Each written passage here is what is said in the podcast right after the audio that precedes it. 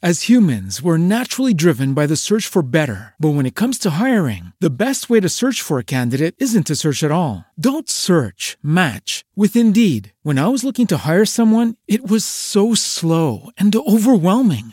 I wish I had used Indeed. If you need to hire, you need Indeed. Indeed is your matching and hiring platform with over 350 million global monthly visitors, according to Indeed data, and a matching engine that helps you find quality candidates fast. Ditch the busy work. Use Indeed for scheduling, screening, and messaging so you can connect with candidates faster. And Indeed doesn't just help you hire faster. 93% of employers agree Indeed delivers the highest quality matches compared to other job sites, according to a recent Indeed survey. And listeners of this show will get a $75 sponsored job credit to get your jobs more visibility at Indeed.com slash podcast. That's Indeed.com slash podcast. Terms and conditions apply.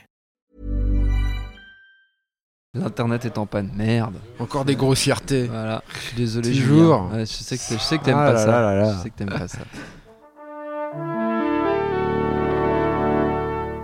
Bonjour. C'est moi Orson Welles. J'aime pas trop les voleurs et les fils de pute. Salut, c'est Nos Ciné, votre rendez-vous hebdo avec le cinéma qui cette semaine prend son fusil et sa chapka pour affronter les rudes températures de l'Amérique profonde, ses Indiens féroces et ses ours assoiffés de vengeance et ainsi suivre à la trace Alejandro González Inarritu et son Revenant, l'un des événements ciné de ce début d'année qui nous donnera par ailleurs l'occasion de revisiter quelque peu la filmographie du réalisateur mexicain qui signe sans doute là l'un de ses plus beaux films. Et pour en causer autour de la table ici autant que de trappeurs aguerris s'il en est, Julien Dupuis, salut Julien. Bonjour. Et Yannick Dahan, salut Yannick. Salut C'est nos ciné épisode 41 et c'est parti.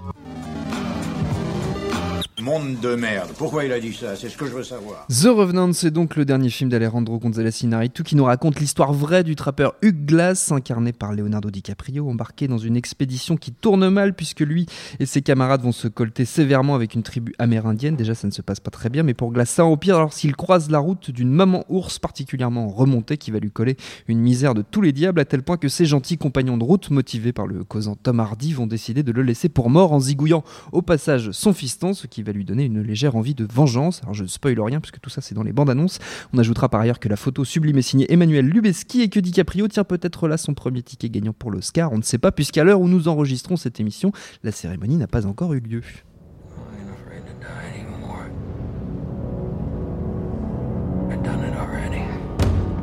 Nos deux camarades autour de la table ont vu The Revenant, mais qu'en avez-vous pensé, Julien? Moi, j'aime beaucoup. Euh, ça fait partie de ces films où, de temps en temps, tu as l'impression de voir de l'inédit, de voir des choses que tu n'as jamais euh, pu observer avant au cinéma. Euh, et où tu as un, un vrai mystère. C'est-à-dire que de temps en temps, tu dis, mais comment la caméra a pu se retrouver ici? Euh, Comment ils ont pu filmer et capter une séquence pareille? Et c'est. Euh, c'est assez rare finalement euh, au, au cinéma. Puis je trouve aussi que c'est un film qui regarde vers le- vers l'avenir. Oui. Euh, moi, je, je trouve que un- ça ça m'a fait beaucoup penser à la réalité virtuelle en fait. Il y a, un- il y a presque un côté euh, 360 degrés là-dedans avec euh, euh, des focales extrêmement courtes tout le temps qui qui euh, implique le spectateur vraiment euh, dans l'action au plus près des, des personnages, une impression que, que le, le- le territoire filmé est totalement débarrassé de, de toute technique Ouais. Euh, et euh, voilà qui implique énormément.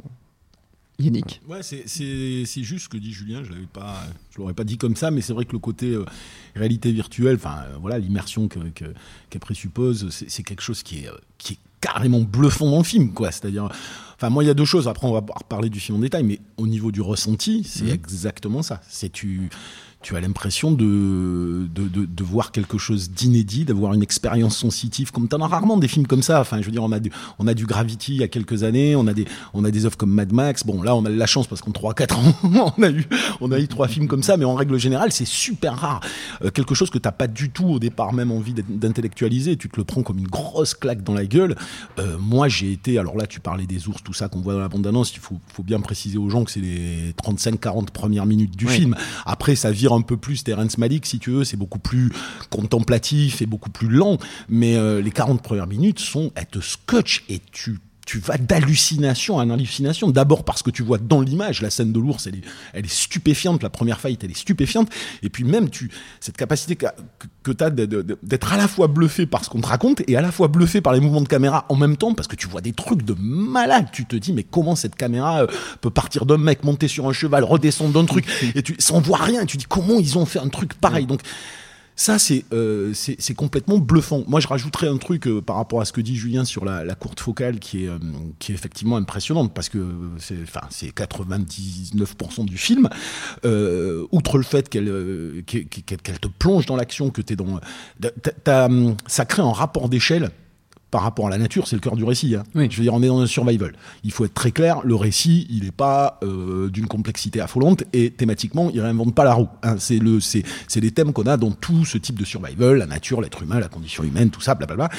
Euh, sauf que ce rapport d'échelle-là produit par, euh, par la courte focale où tu es souvent au plus près des hommes euh, dans cette espèce d'immensité, ça accentue l'effet, ça, ça, ça rend thématiquement le, le film j'ai envie de te dire, ça rend thématiquement le film viscéralement euh, compréhensible. C'est-à-dire que euh, les, thèmes philosophiques qu'ils abordent, tu les ressens sensitivement avant de les ressentir intellectuellement. Ça, c'est l'énorme force du film. Euh, on parlera après, moi, je, des, nuances que je vais, je vais y mettre, mais les nuances viennent du fait que justement ça suffisait. C'est-à-dire que pour moi, tout euh, il réussit euh, il aurait pu faire un Mad Max-like, c'est-à-dire il aurait pu faire un film muet où tout son sens était condensé dans sa mise en scène. Comme c'est Iñárritu et pas George Miller, il peut pas s'empêcher de rajouter une couche de regardez comme c'est intelligent ce que je vous raconte, et forcément il ne peut pas s'empêcher de rajouter des trucs lourdingues derrière dont on aurait pu se passer. Mais, mais purement en termes de ressenti, moi j'ai pris quand même une grosse claque dans la gueule.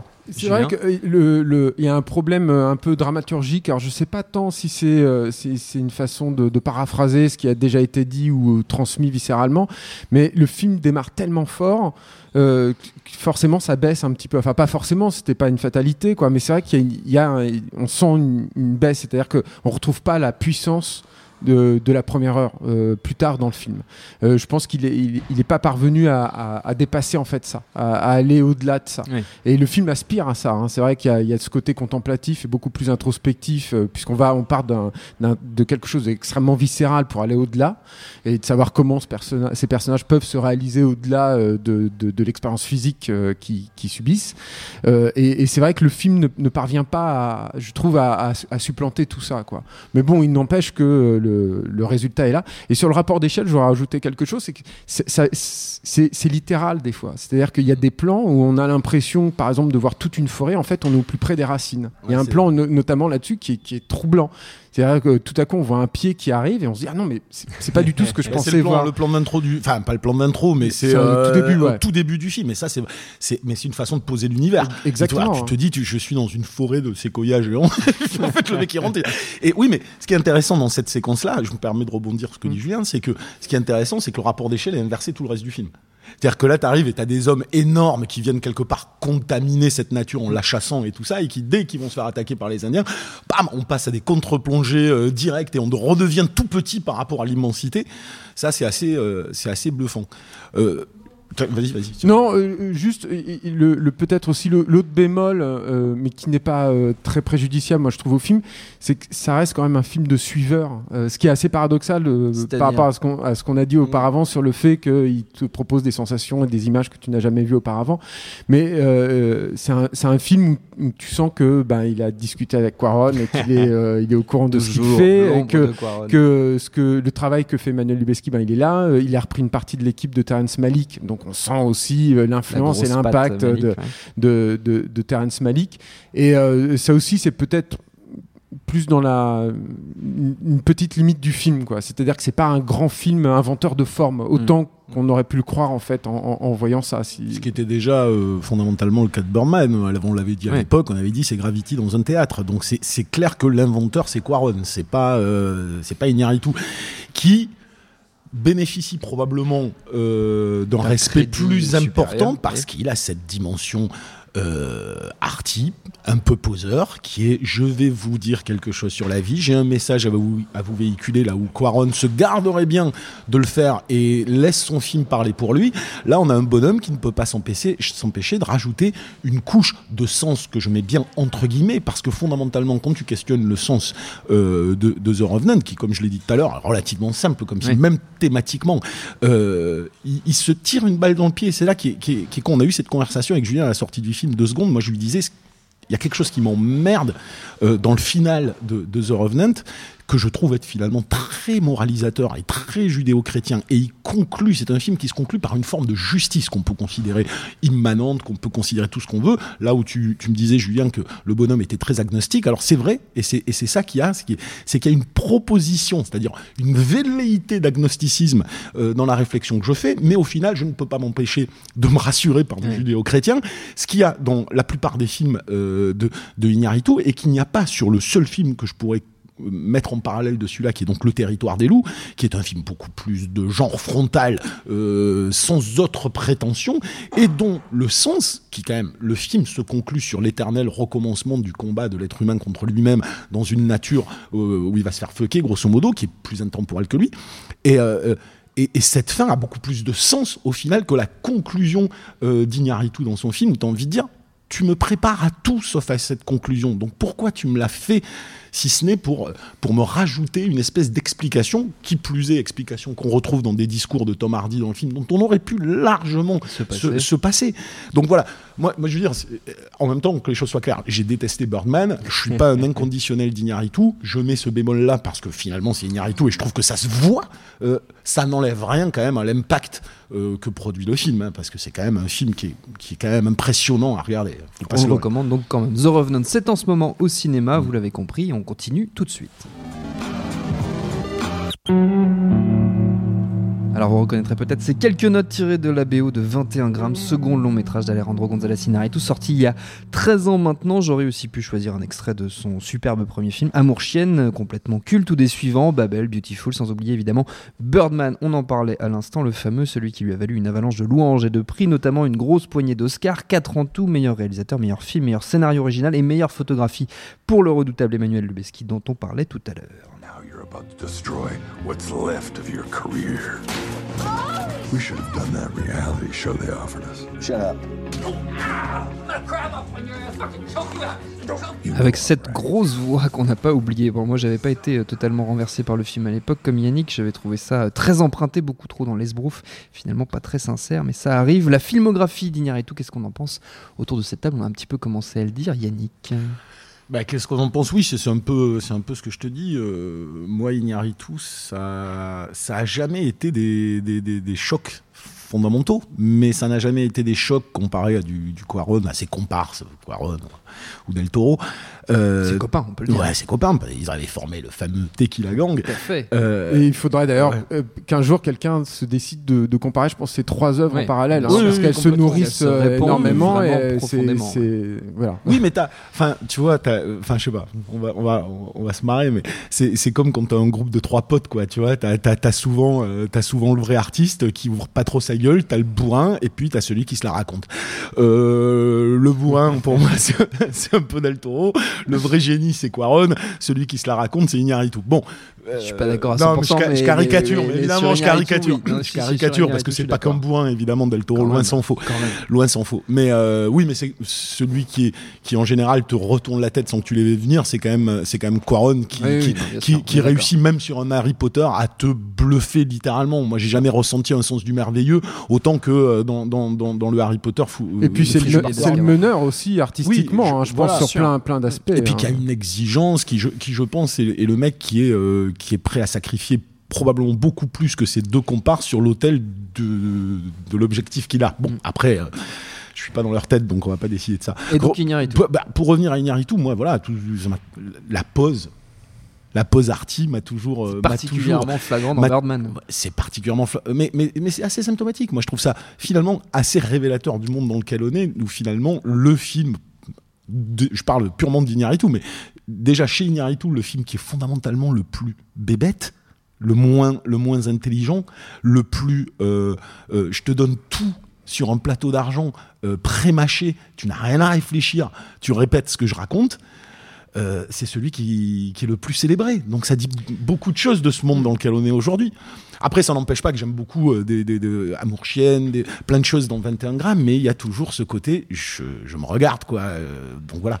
Sur certains aspects, moi je trouve que Inaritu c'est peut-être le plus latin euh, des trois en fait. C'est-à-dire que je, je, je trouve toujours c'est un grand sentimental et c'est quelque chose qui me touche énormément de, dans tous ses films, y compris dans un peut-être un de ses films les moins appréciés qui est Beautiful. Mm.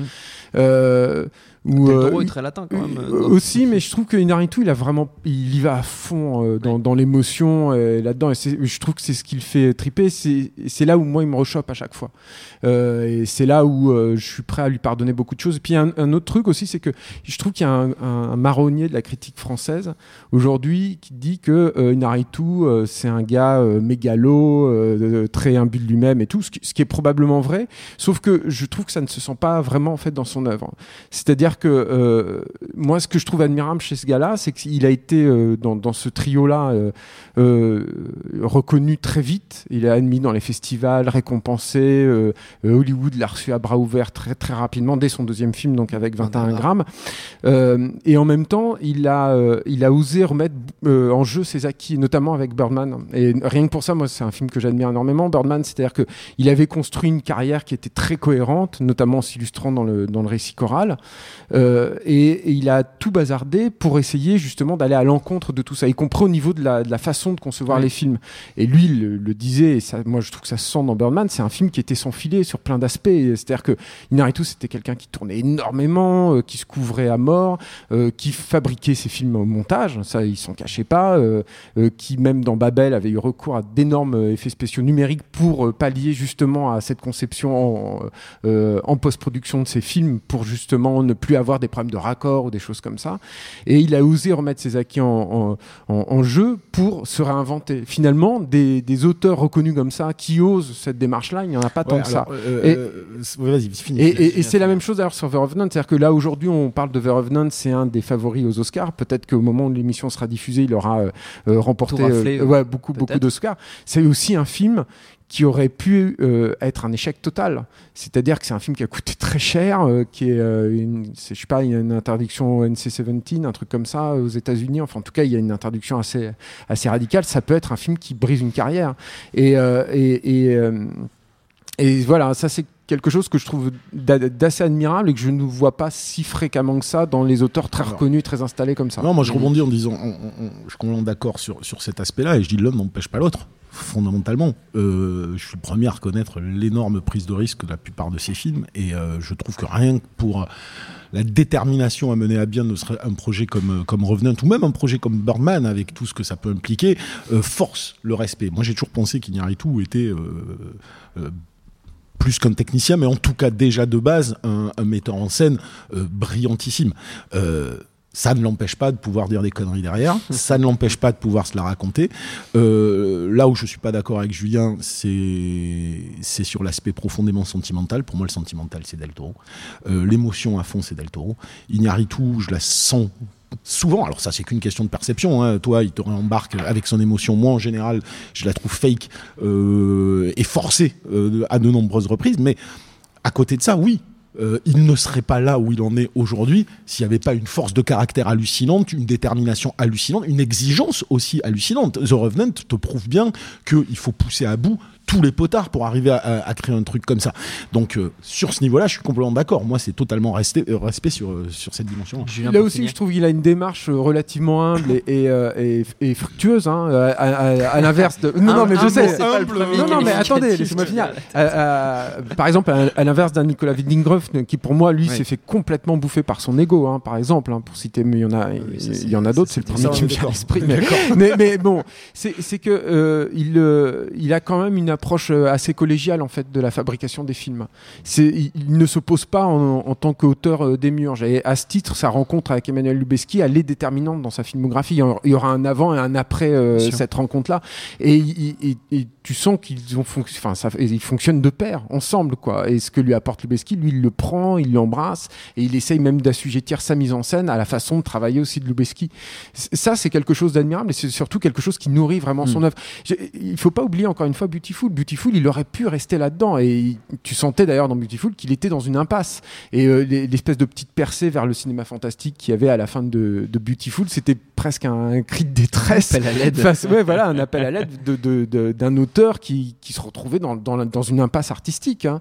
Donc, euh, pour l'instant, je trouve que sa démarche et l'évolution de, de Inaritu, euh, je, la, je, la, trouve passionnante et surtout, j'ai hâte de voir ce qu'il ce qui nous réserve et ce qu'il va faire ensuite. Bon, pour voir mm. avant euh, de, de voir elle, ce va dans le bon sens, ça, ça va dans oui, non, mais ça c'est sûr. Très bien. Avant de voir ce que va faire Inaritu ensuite vous pouvez vous replonger dans ses précédents films qui sont assez faciles à trouver en DVD, Blu-ray et puis même en VOD. Pour terminer, on prend quelques minutes pour les habituelles recommandations de fin d'émission. Alors là, normalement, je fais une blague parce que Yannick a oublié. Comme ah bah, toujours, comme non, mais là, celle-là, elle, elle, est facile. Je l'ai mentionné tout à l'heure. À la limite, je fais une recommandation. S'il y a encore des gens sur cette planète qui n'ont pas vu le territoire des loups de, de Carnan, euh, je vais pas conseiller un autre Inaritu parce que fondamentalement, The Revenant est mon préféré. Donc, je vais plutôt euh, sur le même registre du survival euh, euh, conseiller le territoire des loups, qui est une perle réalisée par Joe Carnan avec Liam Neeson que je pense beaucoup de gens ont vu euh, et qui, vous allez voir, n'est peut-être pas aussi impressionnant en termes de réel que pas le même budget. voilà, c'est pas le hein. même budget que le. Euh, par contre, a une cohérence thématique profondément hallucinante. Moi, c'est un film qui m'a pris au trip, que j'adore, que je remate sans cesse. Donc, courez voir Le Territoire des Qui est un film habité, ouais, C'est vrai, Julien. Moi, je vais rester sur Vervenant. Il y a, il y a dans cette grande course aux Oscars, la Fox a mis en, ligne, en accès libre sur leur site officiel euh, et sur leur chaîne YouTube officielle, un documentaire de 40 45 minutes, je crois, euh, qui s'appelle World Unseen, euh, sur le, tournage de, The Revenant. À ma connaissance, ça n'est pas sous-titré, hein, mais bon, on voit en tout cas, ça permet de percer le mystère en fait de la conception du film. Il y a énormément d'images de tournage. C'est c'est émaillé d'une longue interview de, de Inaritu, qui, même si c'est parler, si ça me coup, reste toujours passionnant. et, et voilà, c'est, ça fait partie de ces films où les coulisses sont euh, presque autant fascinantes que le film lui-même. C'est fini pour aujourd'hui, nos ciné. Merci à tous les deux, merci à Jules à la technique et autant que pour l'accueil dans une semaine. Nouvel épisode qui sera cette fois consacré à Zolander 2, parce que oui, on change de registre dans cette émission. D'ici là, comme toujours, nous vous invitons à aller fouiner sur le net pour écouter ou réécouter nos précédentes émissions au hasard sur AV César, sur Anomalisa, sur Steve Jobs, sur Le Garçon et la Bête ou sur Les 8 salopards, quelle que soit votre plateforme préférée. C'est fastoche, on s'appelle Nos Ciné à chaque fois. Le plus simple, ceci dit, pour nous trouver, c'est nosciné.com. Et si le cœur vous en dit, n'hésitez pas à nous laisser vos commentaires, on les lit tous et on répond la plupart du temps si vous n'êtes pas trop méchant. D'ici là, on vous dit à la semaine prochaine. Bonjour, bonsoir à tous, c'est Mehdi Maizy. Vous pouvez me retrouver tous les vendredis aux manettes de No Fun, le podcast musical qui donne de l'amour à Herbert Léonard et à Gucci Mane. Disponible sur iTunes, SoundCloud, Deezer, YouTube, Facebook et Twitter. À la semaine prochaine!